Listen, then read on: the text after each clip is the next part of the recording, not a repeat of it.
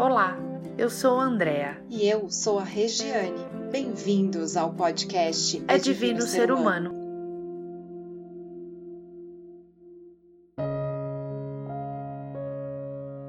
No episódio de hoje, vamos falar sobre o mundo nem tão invisível dos anjos.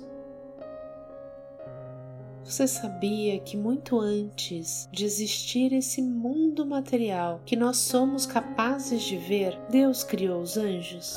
Os anjos são seres puramente espirituais, portanto, têm uma natureza diferente da nossa, mas são iguais a nós em vontade e no exercício da própria liberdade, o livre-arbítrio.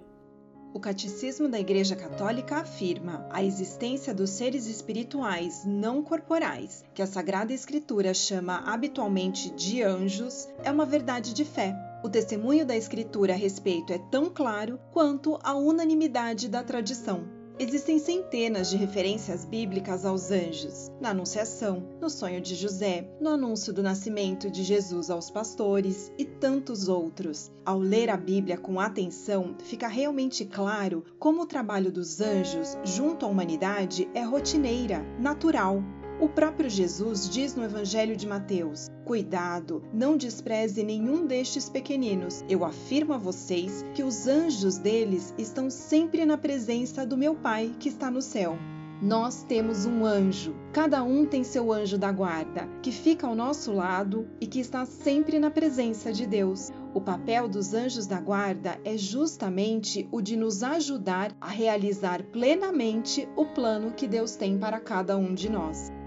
No livro Anjos, Companheiros do Dia a Dia, o Monsenhor Jonas Abib nos lembra: cada um de nós vive essa graça. Existe um anjo ao nosso lado. Um espírito celeste maravilhoso nos acompanha desde a nossa concepção no ventre da nossa mãe.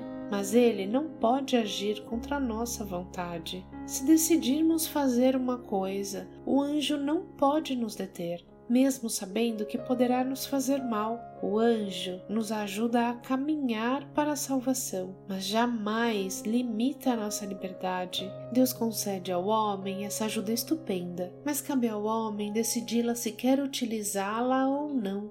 O anjo estará sempre ao nosso lado, mas ele pouco pode fazer sem a nossa colaboração. Aqueles que o ignoram, que nunca falam com ele, não podem contar com a sua grande ajuda. Pesaroso, o anjo se limita a fazer o pouco que pode, respeitando a escolha de indiferença e descrença de seu protegido. Mas aqueles que acreditam nessa verdade, que rezam com seu anjo da guarda, que o invocam, que o utilizam, poderão ter vantagens inacreditáveis. Sobre isso, os testemunhos de São Pio de Pietretina são sensacionais. Desde criança, ele tinha o dom especial de ver e falar com seu anjo da guarda. Ele testemunhava os benefícios recebidos e recomendava a todos que recorressem sempre aos seus anjos protetores. Assim, ele conta em uma carta escrita em 15 de julho de 1913.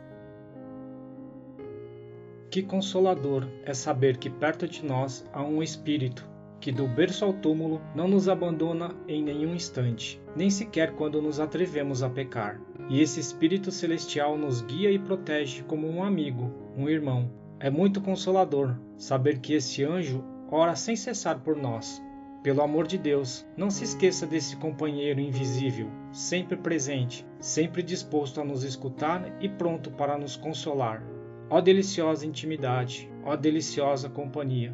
Se pudéssemos pelo menos compreender isso, mantenha-o sempre presente no olho da sua mente.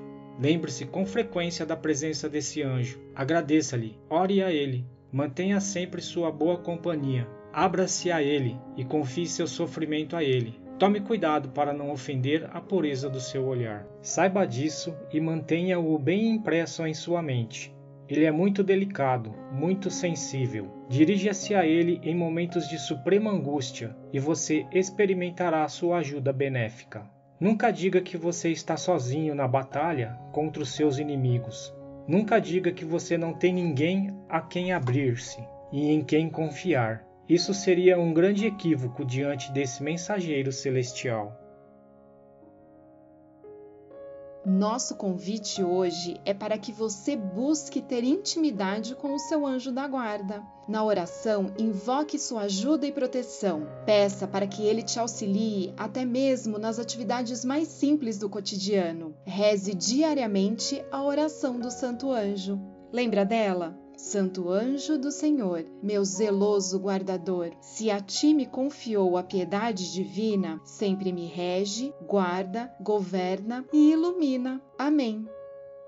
Agradecemos a narração da carta feita pelo Sérgio Carregari.